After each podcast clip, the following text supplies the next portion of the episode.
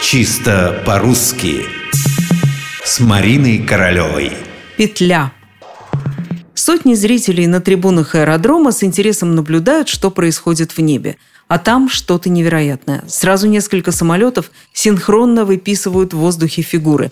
То сердце получится, то бантик, то звезда. И вдруг трибуны хором ахают. «Смотрите, смотрите, что вытворяет вон тот летчик. Это же мертвая петля!» Кто-то кричит «петля», кто-то «петля». Конечно, рев на трибунах заглушает любые слова, да и вообще в такой момент не до ударений.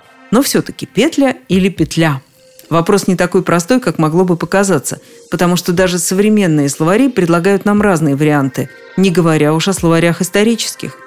Несколько облегчает эту ситуацию то, что вариантов всего два. Ударение либо на первом слоге «петля», либо на втором «петля».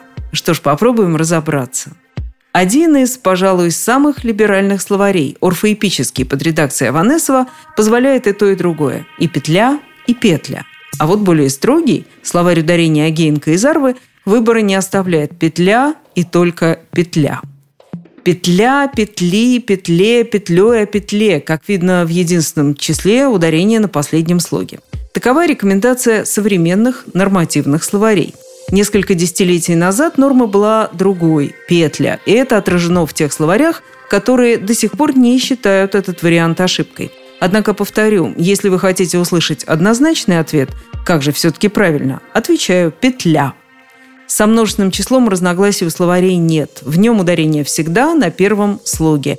Петли, петель, петлям, петлями, о петлях. Если снимаете дверь с петель, будьте осторожны.